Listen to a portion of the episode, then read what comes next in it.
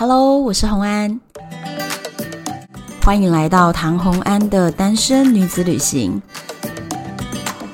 在这里，你会听到关于一个女生旅行会遇到的各种奇遇，一个人旅行的技巧，当然还有异国恋情。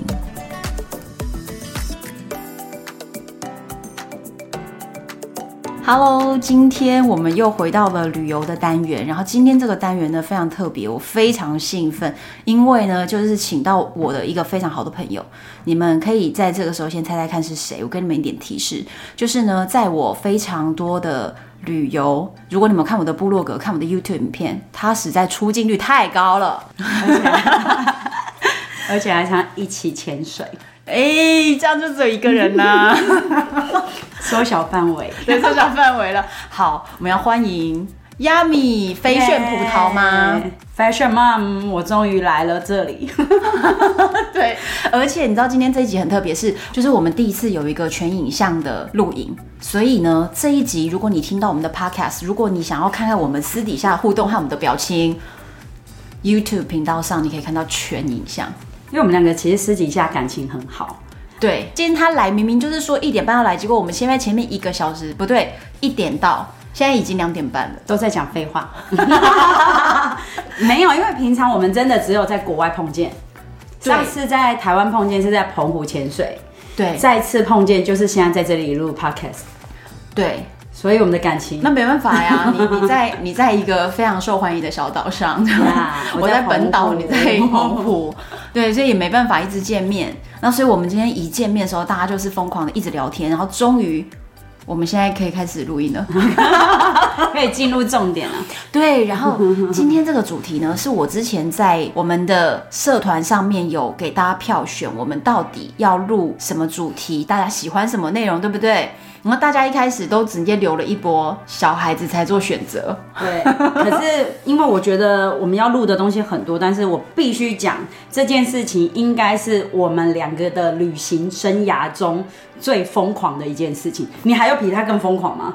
你还有更疯狂的事吗？我通常不会把我自己置于险境，这个真的是有一点玩命，而且这件事情。一做发生之后，我们两个一到目的地的时候有后悔这个选择。我们在中间就在后悔啊，无尽的后悔啊，八小时的后悔，而且就觉得说应该我们的命又不值，不不差这一点钱，对，应该可以有更好的选择。对，但是我们当时就是就是就是疯掉了这样子。对，好，那所以呢，我们今天要讲的到底是什么呢？我之前的题目都没有透露，所以今天是一个隐藏版的，就是呢，我们要讲我们两个的芬兰旅行。嗯，最刺激的一段故事。对，首先呢，刚刚前面就大概点出了一点，就是我们最刺激的这个部分到底是什么呢？其实那个时候事情是这样的，我们先玩了瑞典，然后从瑞典呢，我们就要飞去芬兰的极圈里面的罗凡涅米这个圣诞老人村。可是很妙哦，我们在瑞典的北极圈跟芬兰的北极圈，明明两个都在那么北，都在极圈哦，对，可是横跨过去很难。横跨过去的那个巴士什么什么都很难，你要凑齐的人才能包车。对，到最后我们怎么算呢？最划算、最快的方式，其实竟然是绕远路，就是我们要从瑞典的北极圈飞回斯德哥尔摩，然后再飞一段短程，飞到芬兰的首都。对，再从芬兰的首都飞到北极圈，所以我们其实是绕了一个大圆路，但是这样我们反而是更快可以抵达。可是中间就是有两段机票。我们当时我们两个人可能就是都脑残了，我们就是那个时间呐、啊，没有算到 check in 的两小时。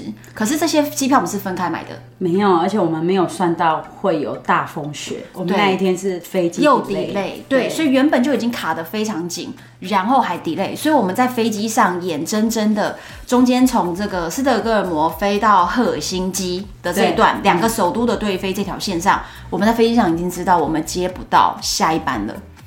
可是，照理说，一般这种状况，我们是不是就在赫尔辛基住一晚就好了？可是我们那一天要赶早上六点要去搭破冰船，对，对，而且是六点出发，所以呢，从赫尔辛基。冲到罗凡涅米，当天四点发现已经没有飞机了嘛，错过飞机了，所以四点一直到隔天早上六点是我们最后剩下的时间。那时候没有别的选择，那时候就是接飞机。有飞机我跟你讲，其实那个时候有飞机，只是你知道吗？一开始我们买一个人飞机是大概七千块，对。可是当下如果你要马上买一万四。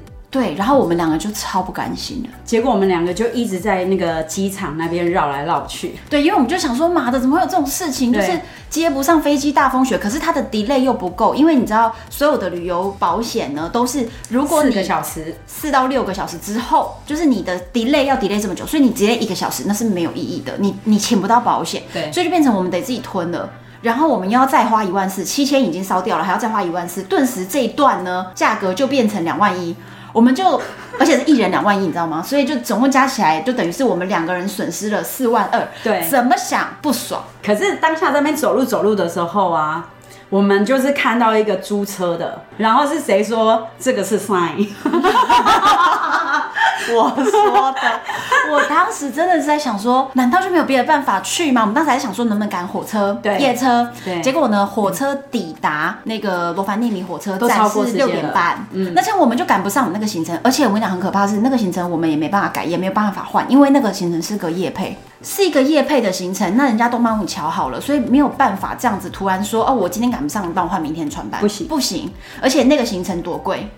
一个人要一万二，对，破冰船，一个人一万二的行程，所以不能开玩笑啊！所以讲了这么多，就是在说我们非得要隔天早上六点以前抵达罗凡涅米，而且六点准时集合。可是那时候啊，我们现在赶不上的时候已经是晚上五点了，四点，四点，四点，四点。然后那个时候我们就在那个走道上走来走去，在想办法，然后查了火车票，什么各种都不行。突然转头，我们就看到了一间租车公司，对，然后我们就看那边，结果重点是那个 sign 是什么？那个是它上面有一个牌子，写说假租已还，对，很便宜，才七千，没有两两百欧，对，所以就是台币七千块，对，假租已还七千块耶，我们两个说，哎、欸，这就是 sign，对，这个就是要，而且很 OK，因为呢，这样子是不是我们两个一摊就是每人才付三千五台币？对，我们那时候只是想到这件事情，而且我们当下就问说，高速公路限速多少？他们就说，呃，限速大概一百吧。对。然后我们就说，这里到那边多多久？多少距离？八百六十公里。对，八百六十公里。然后我们算一算，一个小时一百。那我们八小时开到了嘛？对，我们那时候想的很简单。我们下午四点开始开，对不对？五六七八九十十一十二，哎，半夜十二点就开到，还可以睡觉，很不错。想的真的超简单。我跟你讲，我们脑残，大家绝对不要这样干，真的不要这样干，因为那时候是大风雪。而且不只是大风雪，就是任何人叫你一个晚上开八百六十公里，你就是不要相信他，因为一般你也不会一个晚上绕台湾两圈。台湾一圈吧，一圈是八百六，可是你就要想哦，你会用一个晚上十小时的时间去环岛吗？不可能嘛！而且这实在太危险了，是整个是半夜。可是当下我们是已经有点进入一种别无选择，再加上搭不上飞机的打击，我们脑子就完全短路了。而且重点是不想要花那么贵的机票。对，我们当时就是。觉得说不管就是假租乙还，这样实在太方便，完全是为我们而设的一个优惠活动。当下我们还跟柜台人讲说，我们要开去罗凡涅米，我们早上 我们十二点就到。然后柜台的人哦都兴致勃勃，整间公司。然后那一间公司其实，在那一天，他们全公司由北到南，大家都知道有两个台湾来的傻妞想要从赫尔辛基。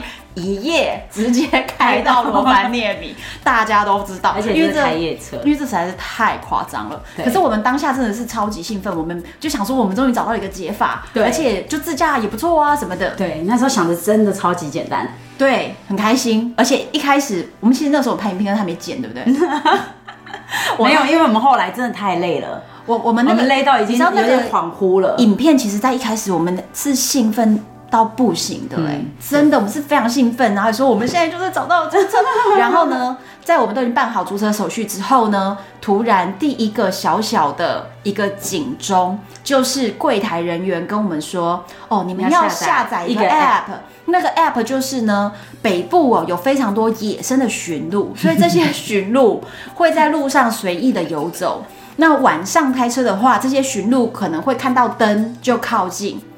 我就想说，哇靠，这是夺魂剧吗？就是你开车开一开，发现前面有一些闪闪的点，然后发现，呃，驯鹿在你的面前，这是恐怖片哎。所以它就是那个 app 是会提醒你，就是会有突然驯鹿跑出来，或者是驯鹿驯鹿在附近的地方。对，那这个 app 呢，我们当下就问他说，它是怎么样运作的？因为除非你在驯鹿身上都绑追踪器，不然你怎么知道驯鹿在这边？嗯，他说呢，是靠当地的所有的司机，大家一个互助的资讯分享。如果我今天走到这个地方，看到寻路在这边，我就在 app 上点一下，就说寻路现在在这边，嗯、所以大家互相的通报，这上面就会告诉你寻路群现在移动到哪了。然后我们就想说，好，那我们接近几圈的时候要开这个 app。嗯，接下来我们就开始开车上路。就上路的时候，首先我们就要到一个超市先吃了一下饭。对。在要到那个超市之前呢、啊，我我们就听到了那个警车哦一哦一的声音，然后想说嗯发生什么事，然后我们就停进了停车场，结果呢？这个警察就下来敲窗，而且你知道那个时候是零下二十度哦，对对对，非常的冷，嗯、零下二十度，所以警察就敲，我们就打开了窗户，所以你就看到警察在你的窗外说驾照拿出来一下，什么？就叫叫我们要这里，那我们就想很奇怪，我们不知道为什么，可能是一个普通的零件，对，可是这个时候警察在外面一边 check 你的护照，一边抖，因为他很冷，嗯，很好笑。接下来他就说，你们开车要小心一点，他们那里是不能超车。所以，我们超车太密集的超车是不行的。反正就是开车的规矩跟台湾不一样啦。哈，对。然后我们当时就被临检，他就说你们要小心这样。他说你们要开去哪里？我们就说我们今天晚上要开去罗凡涅米。他说罗凡涅米，就警察超紧张。他说那你们要小心啊，怎么讲？千交代万交代。吃完饭之后，我们上路，接下来开开开开了一段呢。也没有很长哎、欸，然后又被警察临检了，警察又开始把我们逼到旁边去，又被逼车了。然后我们停下来后说：“我的人生第一次酒测，酒测。”对，他说：“你今天呃是不是喝酒了？”对，我们就说没有啊。结果他就说：“因为后面有人打电话报警，举报他，你开车有左右晃动，然后跟有在超车。”我都觉得很奇怪，因为我跟你讲，台湾的道路一条车道的车距跟在那边不一样，在芬兰不一样，芬兰比较窄，所以其实你在台湾习惯那个就是方向盘大概握一个方，它大概都可以在这个范围内。可是比较窄的路线中，你会一下就很偏左，一下就很偏右，下雪就太切了。嗯、然后就在这个状况下，就说他们说怀疑你酒驾，我们只好开车小心一点。然后等到他检查完我们哦，往前开啊。正在开的时候，我突然就从后照镜看到那个警车尾随着我们，半小时都不走。我就跟他说：“葡萄妈，你给我小心一点，现在是路考时间，方向盘给我抓紧。”我那时候跟他们讲说，这是台湾 style 啊，因为其实你在台湾哪有不超车的，但是他们有规定一定要是左线超车完之后，你要回到右线，你只要一直在速线内，照理说超车是可以的，不行。可是他那边就是反正有一些规定，对，因为你这样密集超车，他们会觉得你是危险驾驶。对，然后再来是，他又觉得你你，你太靠边线。对，可是其实，在台湾那个那个靠近边线的程度，你会在高速公路上觉得那个都是一个合理范围合理的，因为葡萄妈开车技术是好的哦，他绝对不是一个会危险乱开车的人，他开车技术是很好的，所以我们非常多次。出去自驾都是他负责开车，我看地图而已。嗯，所以他开车就这么好，还要被警察这样的讲，我我们也是觉得到底标准在多高的地方啊？可是真的也蛮好笑的啦，因为你在在国外，你在台湾真的没有那么密集的被警察临检过。对，不断不断被临检，然后警察还尾随三十分钟，这很夸张的哎。你下次就跟人家说你在芬兰通过了路考。道路驾驶，而且我们那一次是因为碰到他下大风雪，然后前面还有那种砂石车。我跟你讲，那个东西真的是大家没有开过雪地里面的开车哦。就是我们在开的时候，中间有一大段路，可能有将近半小时。我们前方有一台小货车，这个小货车导致它的气流会让雪花不断的传过它的气流，以后在我们的挡风玻璃前变成一个啪啪啪啪啪的。非常混乱的一个景色，大风雨变成大风雪，对，你就想那些雪花在你面前全部都是狂魔乱舞的雪花，所以视线也会受到很大的干扰。开车的时候，你的心理压力会非常大，因为你看不到更远的地方，前面又是一台车。后来一直到有人直接从后面就是超车超过我们两台车，我们才发现哦，原来这个时候应该要把它超过去，因为对你在那种大车后面，你的气流会让你非常难开车，因为你全部都看不到路。对，可是我们当时不知道这件事，嗯、所以也算是雪地驾驶是需要有经验的。我们也是在那一次当中一边开一边学习到一些经验，然后再来就是我们比较紧张的部分。那个时候呢，就开始渐渐的有点想睡觉了，因为已经过了，已经过了十二点。对，然后就发现我们才开不到三分之一这种。对对对，因为这中间有各种的，就是比如说我们没有估算到的是。长期驾驶你会有一个疲累，加上这是你不熟悉的路，加上这是有风雪的，加上雪地会打滑，而且是夜驾，因为你不是在你精神非常好的状况，是你很想睡觉的状况要开这段路的。对，所以原本我们痴心妄想着八小时能开完，根本拜托不可能啊！真的非常的久，而且久到很累。对，然后那个时候呢，我就说。我先眯一下，大概是晚上十一点左右。我说我先眯一下，嗯、然后你先开，然后等一下交换好了。就在这个 moment，突然就一个大打滑，雪地打滑，我，我瞬间就醒过来了。嗯、然后我就说小心小心。我当下除了叫他小心，我也不能说什么，因为我们的车子已经转了一大圈了。我们车子这边飘飘飘大漂移，超可怕。然后他就是努力要把这个稳下来，可是在这个时候，其实你踩刹车什么也都有一个技巧。对，你你把它踩不能踩死，你踩死整个你就你就飞走了，你车子就飞走了，所以这个当下其实没有雪地驾驶经验的话，真的是超级危险。就还好，嗯、就葡萄妈把它稳住。我们转了一圈之后稳住之后继续开，然后他说刚刚发生什么事情？对，然后我还 我当时原本都已经眼睛都闭上了，然后我顿时变得超级清醒，整个肾上腺素爆发。然后我就问说：“你刚有睡着吗？”他就说：“我没有睡着。”我说：“所以到底发生什么事？”他说：“就整个很滑，我不知道发生什么事。”对，那因为就是我们都没有开过雪地。所以其实那个当下真的是把我们两个吓到超级清醒。嗯，接下来呢，我们就陷入了一小段时间的沉默，就已经是讲不出话来了。对，然后接着我就缓缓的说：“你觉得我们两个的命不值四万二的机票钱吗？”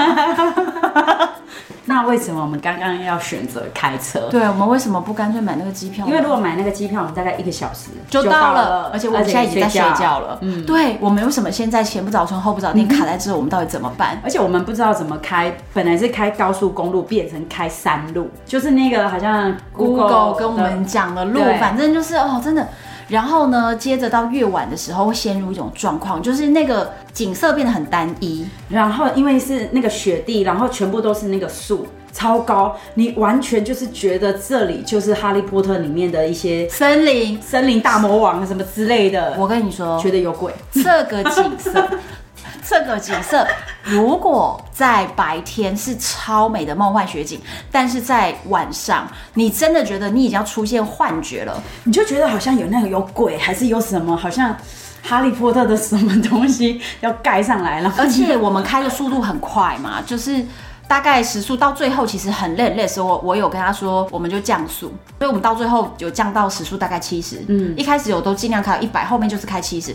可是啊，你就想哦，大家如果有开高速公路的经验，深夜的高速公路，你有没有觉得那个那个消失点在前方有一种催眠效果？对。然后他那个晚上那个真的是很催眠，超级催眠。而且没路灯。对对对对，没有路灯，真的是非常非常催眠。然后呢？中间我们还一度非常非常想上厕所，结果我们发现整条这种公路上面哦，没有任何一个休息站，然后开放厕所的，没有。你知道为什么吗？因为芬兰人没有人开夜车，所以我们这种行为就是实在是莫名其妙。因为其实，在雪地，然后又是半夜，其实是一件很危险、非常危险的事情。然后后来我们中间想要加油，搞不懂怎么办，然后我们就看到个加油站，非常奇怪，对，非常奇怪。然后全部人都是自助，而且要用。信用卡直接去操作那个机器，可是我们从来没有用过。大半夜，你知道我们看到那个机器就只能愣在那边，然后那个时候已经是零下三十度了，你知道吗？都要崩溃。而且它很奇怪，它是你要先储值多少钱去加油，而不是像我们台湾是加了多少油刷付多少钱，对，就不一样。那当下我们不知道怎么办，结果我，我那时候就灵机一动，发现旁边有停了一些大货车，是那种货柜车，嗯、然后上面好像有人。所以我就跑过去敲他们的门，然后那个货柜车司机就下来，他们就是也听不懂，他们都讲芬兰语，嗯、所以也听不太懂英文。嗯、但是我就跟他比手画脚，他就来帮我们操作。对对，所以我们当下其实都已经不记得那个车子的公升数是多少，但反正随便拿，你只要帮我们把油加进去就好。对，反正就是能开到定点就好了，我们只求平安到达。对。然后这些钱不重要了，对，真的，我们早早买机票就好了嘛？我们那时候真的脑子有洞。我告诉你，因为这件事情啊，加深了我们以后奢华旅行的。对，后来都觉得钱能解决的事都要用钱解决。对，对，所以当下呃，我们到最后，大家猜猜看，我们是几点才开到？早上五点，已经天亮了，五点多。对，我们还痴心妄想十二点会到，真的是痴人说梦话。然后六点要报到，所以我们是冲进去，然后还有那个。更可怕的是，那个我们是订 Airbnb，所以那个 Airbnb 的老板还等我们。对，然后我们只有冲个澡，就是让我们自己保持清醒，然后就马上去集合了，就参加破冰船的行程。破冰船行程那个时候不是游览车一接我们吗？我们两个就马上走到最后一排，以后就说先睡一下，胖，然后跑去睡觉。好像在他那时候很庆幸，那接驳时间要一个小时。对，所以我们在车上睡了一下之后，才上了破冰船。真的很崩溃的一段，这一段真的是这旅程真的是讲一辈子，我这辈子应该都不想开雪地了。我还是会想开雪地，但是拜托每一定要控制你的公里数，是你在四小时以内可以开得完。对，而且一定要白天开车。所有的自驾旅行，因为我们后来的自驾旅行经验又越来越丰富，一定要让自己是在精神好四小时。对，最多最多，你绝对不要痴人说梦，说你的自驾旅行，你为了多冲几个城市，你一天排超过四小时车程，没有人受得了，真的。而且这样很蠢，对，就是玩命嘛。而且那雪地打滑真的是。没有比这个更夸张的事情了。对呀、啊，这个很、嗯、很危险的。我只能说，当时我们是福大命大，太可怕。好家在那时候，你只能庆幸你是安全打滑一圈，然后你就救回来了，然后你可以顺利的。因为老实说，你老实说，你觉得你救回来这个事情是不是有运气？有，一定是靠运气，因为没有哪一个资深的驾驶敢说打滑我一定救得回来，真的。后来我们才发现，这开到后面路段，我们发现在某些地方，只要是那个地上有一点点反光，前车都开得好慢，那已经是结冰了，会降到三四十的。嗯，对，那只是我们当时在前面，是我们不懂得辨认路况。所以那时候都一直用一百以上的速度去跑这段路。对，因为我们不懂说原来没下雪的时候地上还有结冰的问题，或者是说你下过雪，那个雪被很多车子压了也会变得很会就喷上来，会好像有点喷。对，各种的，反正就是很多雪地状况。嗯。所以建议大家，如果你要在雪地自驾，真的想清楚，对，真的要想清楚，然后要练过，好不好？要练过。对，对，这是我们的玩命经验。嗯，对。但是到圣诞老人村以后，我们觉得那一段。是非常棒的一个回忆，我是非常喜欢那个地方的。其实你知道吗？圣诞老人村是一个算是很争议的一个旅游点。为什么？很多人哦，他们都会在网络上分享。如果你们去查部落格，很多人会分享说，就是一个充满商业化的鬼地方。然后每个地方就想叫你花钱，嗯，然后说这里面每一个人都说圣诞老人住哪边，然后大家都说自己是小精灵什么的，然后说这个地方啊，就是全部的人都是很商业化的假装，可是我觉得不是，它就是一个童话故故事村啊，我觉得。我跟你说，如果你觉得迪士尼里面演白雪公主的人，他真的就认为她是白雪公主，然后他真的相信演迪士尼的任何一个角色的人，他真的相信了他的角色。大家觉得这是很感动的，对不对？嗯，就是让所有走进去的孩子，你都真心的相信。嗯，可是呢，圣诞老人村其实就是也是这样的一个地方，就是他在里面真的有圣诞老人，所以你问他说圣诞老人会换人，他说不是啊，圣诞老人就一个啊，就是那个地方真的是这样。那我觉得会有这么大的那种评价上的差异，在于你从小你的父母有没有给你一个圣诞老人的梦想。有没有人给过你这个梦？如果有人给过你这个梦，我建议你，你真的要去。当然，我们都知道，现在长大了，你都知道就不是真的嘛。可是曾经小时候，只要你有相信过几年，你相信你的床头礼物是是圣诞老人送你的，你就要去。我觉得我相信，对，我觉得就要去。对，我们去到那边的时候啊，那，小精灵的帽子我超想买的，因为超可爱。那你怎么不买？我买不到哎、欸，我就一直找不到小精灵的帽子。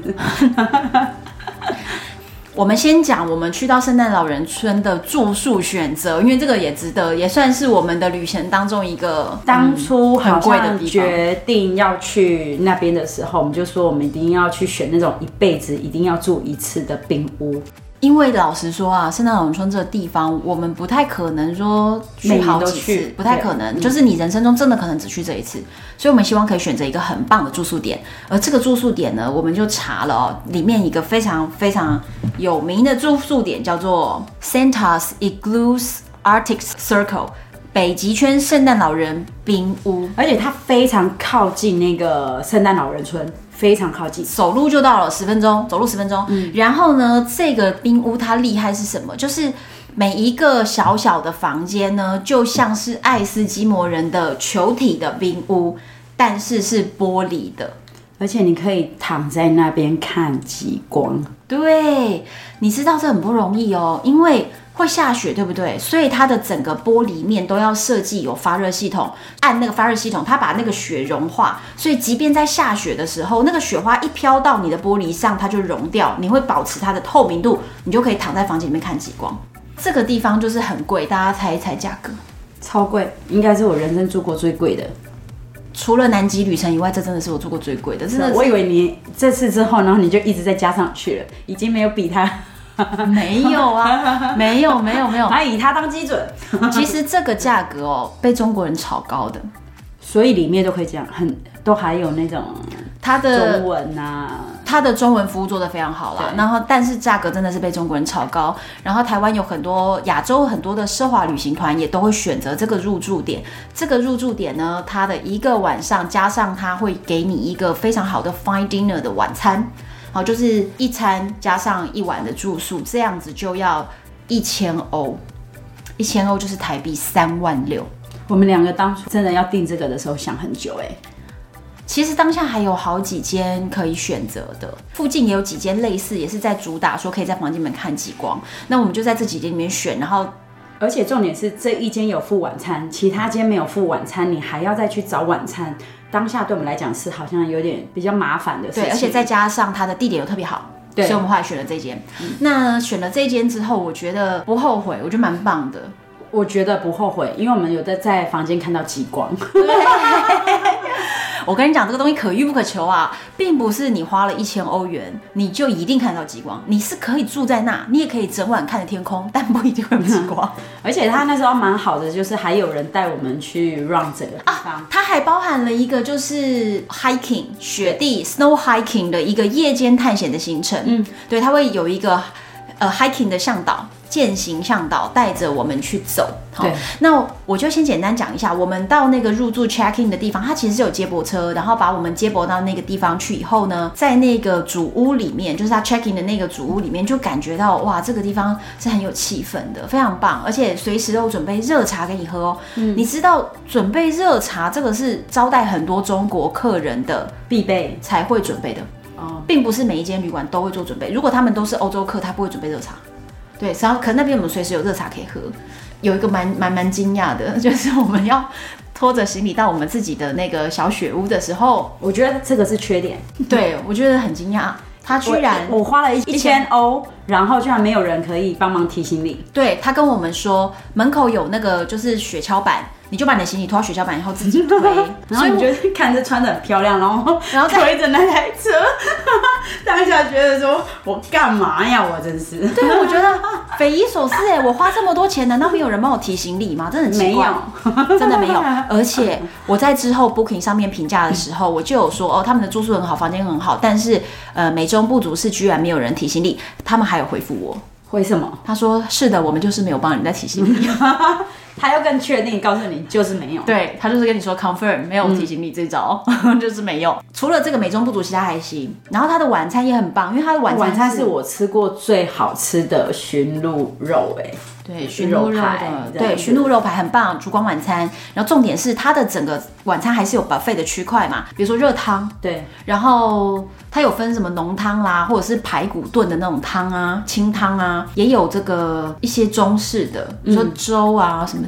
稀饭早餐也是很厉害，对，它的餐不错。就是如果呢，你今天想要去这个地方，但是你是有个亚洲味，就是你就是吃不了冰冰冷冷的那些沙拉，或者是热一点的东西。对，然后你想要吃比较是中式的一点东西的话，它是有准备可以让你感到温暖的食物，有的。所以它的早餐跟晚餐，我只能说非常棒，对，还不错，真的加分了。所以在它的这个 package 是不错的。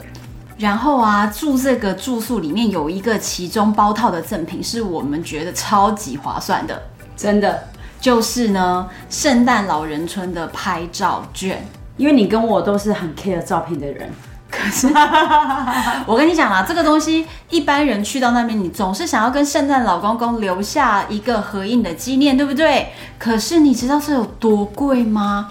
比迪士尼还贵，超贵，超贵。我们先给大家看这个东西长什么样子，然后你猜猜看到底要多少钱？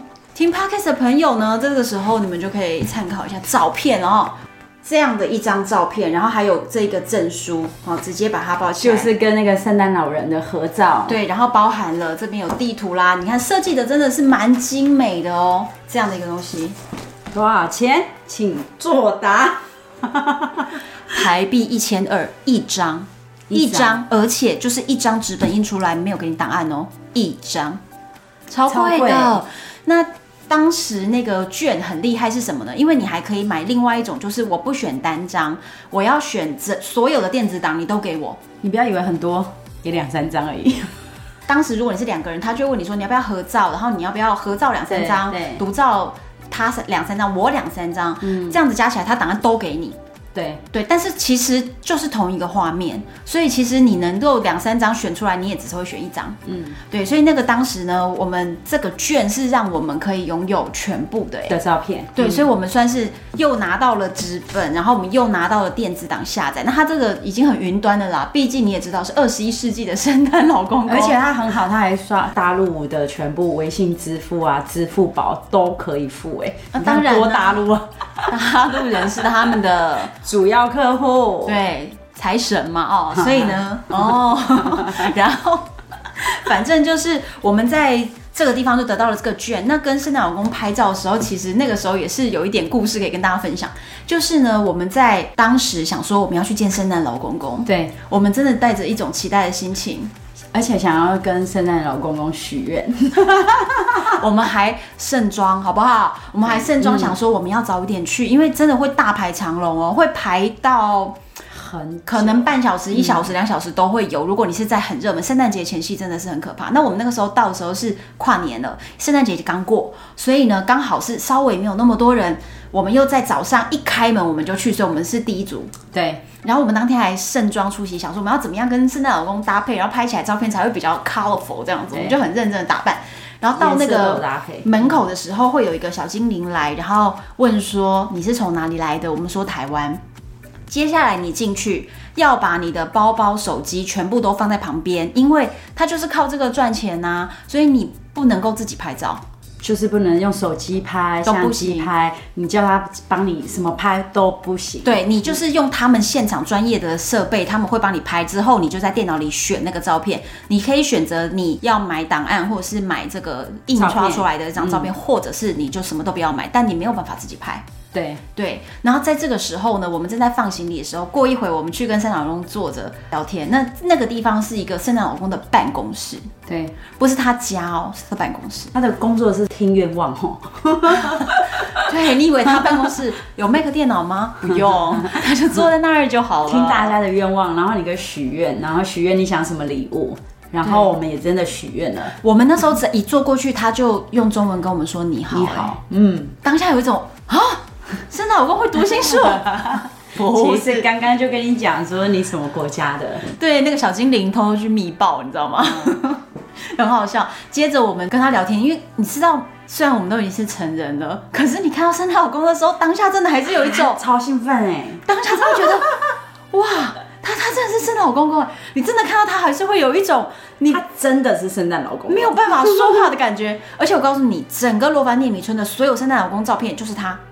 真的，有一些人会问一些奇怪问题，说他们有没有轮班制什么的？这今天是 A 圣诞老公公，明天是 B 圣诞老公公，没有圣诞老公就那个人。而且我觉得长得就是一模一样，就是印象中的圣诞老公公。所以他们其实跟活佛一样，你知道有转世的。反正就是他啦，整个城镇就就是他就对了。嗯，他就是民选的啊？没有，因为很多对啊，他就真的就是圣诞老公。我还是到现在我还是相信他就是真的圣诞老公公。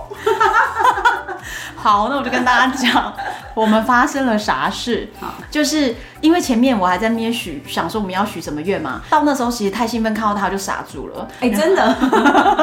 然后葡萄妈超级兴奋的，还扯到了他的胡子。然后接下来葡萄妈提醒我说：“你不是说你有愿望跟他讲？”我说：“哦，对对对对对。”我就说：“我没有男朋友。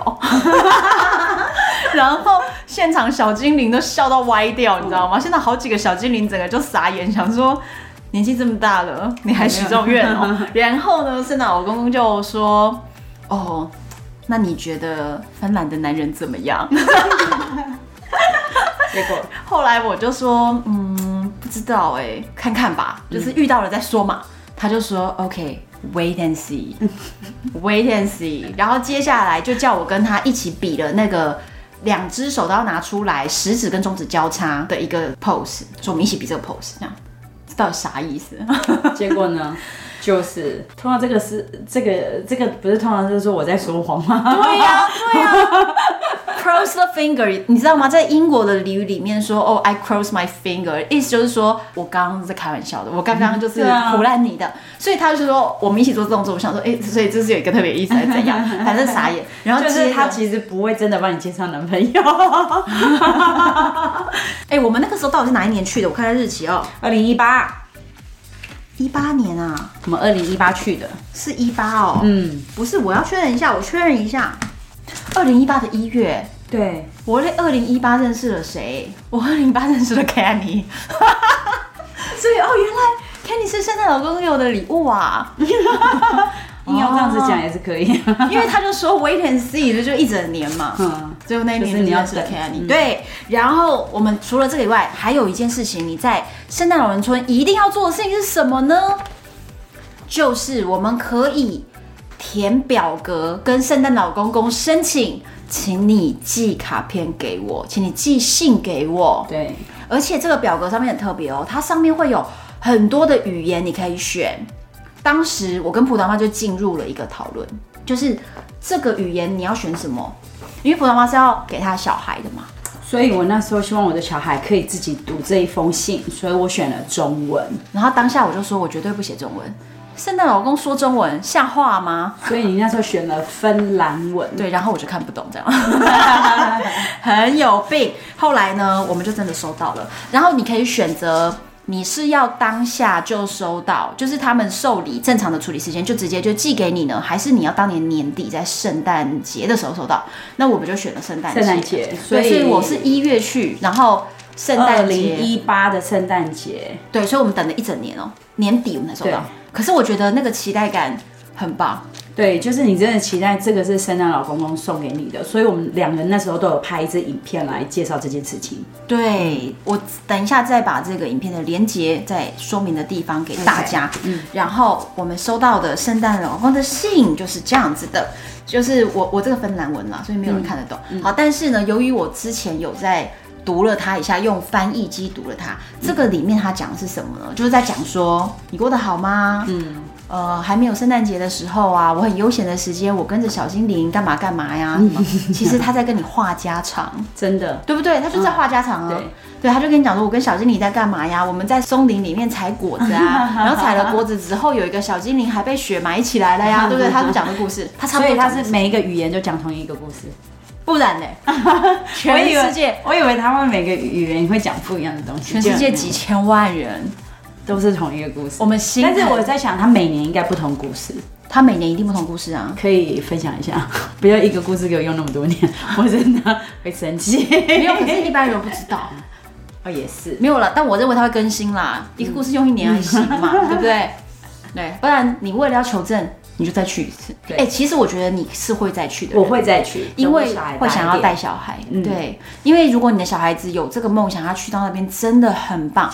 然后我们在邮局里面，除了申请这个部分，我们还当然买了一些明信片呢、啊。同时呢，你可以买很多明信片自己写，但是从那边的邮局寄出来，而且你也可以寄一个未来信。所以我们当时也写了好多明信片给身边的朋友，但是我们是从我们设定是当年年底圣诞节才要寄。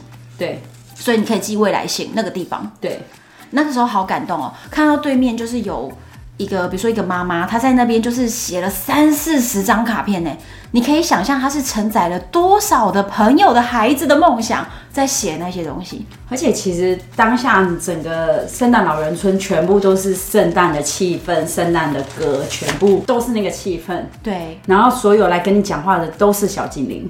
对，但是如果你要感受到就百分百的气氛的话，那就是圣诞节前，那真的人太多。我觉得我们这个时间去也是蛮好的啦。我觉得要下雪啦，不要、嗯、不要那个夏天，夏天就对了。夏天去真的是没 feel，一定要下雪的日期，嗯、不要去圣诞节吧，因为那个时候你真的基本订不到房间，然后又很又很挤。反正有下雪的时间都是好日子，我觉得都不错。反正你就在等下一年他寄信给你嘛，嗯、一种期待感的累积。对，然后呢，再来要跟大家分享是，在那边有好几个地方都有在卖北极圈证书。那我们当时有挑了很多种，反正邮局也有在卖，现在老公公办公室有在卖，嗯、旅客服务中心也有在卖。那他卖的就是说你有进入北极圈的，或者是圣诞老人村的证书。那我当时选了一个这个款式，就是一个比较雕花的，有极光的立体雕，对，就还蛮不错的。这个你就好适合，你看直接还有写名字，对不对？然后还有盖章。我跟你讲，他这连盖章都要跟你收一欧元呢。对。真的是这个地方，我就不得不说有那么点敛财。可是他虽然敛财，但是那个钱你当下你你都到那边的话，你其实这些东西你都是想带走的。你反而是希望他是你付了钱，他是可以带走。如果他告诉你说这些东西你都买不走，就很烦。对，所以如果都买不走，你会不会觉得更烦？对，所以 OK，所以反正好一欧元就一欧元。对，然后在当下我们还一直跟那个人撒娇，各种撒娇，然后所以就偷偷多盖了几下，不 然他是。盖一下一欧元呢，就是蓝色章一欧，红色章一欧。但是我们就是把死球活球盖两张，帮我们再盖一下什么地方？你再让我盖一下，拜托盖一下，然后我们就 一直盖了。我们是这样子在，就是真的各种撒娇。嗯、对，所以当下其实是还不错，而且我当下买个好特别的纪念品。这个纪念品，我其实当时也有在 YouTube 剪一个影片在讲这个事情。哎，就是呢，嗯、这个纪念品是我当时看到有一个箱子里面，它就是放了一大堆信封，嗯、然后用这个塑透明塑料袋包起来，上面写着呢。Thirty envelopes to Santa，就是说三十个信封是从世界各地寄来给圣诞老人。那当时我就在想说，哇，我这样是不是可以偷看别人写给圣诞老公的信？对，然后我就买了。那它上面有写说，这个是 from all over the world，就是全世界各地寄来，然后卖这个好像是五欧元，是不是？对，五欧，对，好像只有五欧。嗯、然后我就买了这一叠，然后一直到隔年，已经快要到圣诞节了，我才找我妹一起开箱这一包信封。嗯。你才有拍影片吗？对，我有拍影片，嗯、就你知道，就只有信封，没错。这样呃，这样不是比较好？因为你起码真的是圣诞老人没有公开别人的信，他有公开，你知道他怎么公开吗？就是如果你的信画的特别可爱、特别漂亮的话，他直接表扬，公开表扬，嗯，表框挂在圣诞老人村的墙上。可是他这个是不是就是这里面只有信封？对，没有信。可是你可以跟他当笔友。你是说莫名其妙的一个小孩吗？而且我跟你讲，这里面我随便拿的一包里面有台湾的，没有。那时候我们好像有选好多包，我们那时候刚好有，你就可以这样子稍微对偷看。我们那时候选的是刚好它是有中文字的。另外，圣诞老人村还有一个很不错的，一定要稍微踩点一下的点，就是呢，整个罗凡涅米村刚好就坐落于北极圈的六十六点三三度。所以呢，这个地方它会有一道地上的线，然后有标出来这条线，所以很多人会挤在那个线上面拍照。对，一脚跨在圈内，一脚跨在圈外的这种照片，我们那时候拍超多。对，证明你已经有来过，然后北极圈，然后跨过去了。对，北极圈，你真的在北极哦，是北极哦。我们那个时候很常开一个玩笑是，你知道我们现在哪里吗？北极，对，就是很梦想的一这个一个旅行点，真的是很梦想。你会觉得那好像跟天边一样远，然后我们居然到达了，对不对？好，今天我们就跟大家介绍了，我们今天到了芬兰自驾，然后呢来到圣诞老人村的这些故事。你喜欢今天的故事吗？你觉得有趣吗？你相信圣诞老人吗？留言给我。可以在唐红安的 FB 粉丝专业留言给我，或者是我们 FB 有个社团叫做单身女子旅行，直接搜寻，然后在里面呢都是我亲自跟大家互动哦。在这个社团里面还可以大家一起参与。之后你想要投票什么样的聊天主题，或者是你想要跟我讲什么话，讲我内心话都可以哦。还有动动你的手，在 Apple Podcast 上面留言给我五星评价好吗？只有五星，没有其他星。完蛋了，这样大家都听得出来我们是谁的听众。哎、欸，你们。猜猜看哈、哦，讲出这句话是谁的听众？我看你们 podcast 听的多不多哦，很好笑。好，敬请期待下一集喽。我是洪安，我是 Fashion Mom，拜拜。拜拜。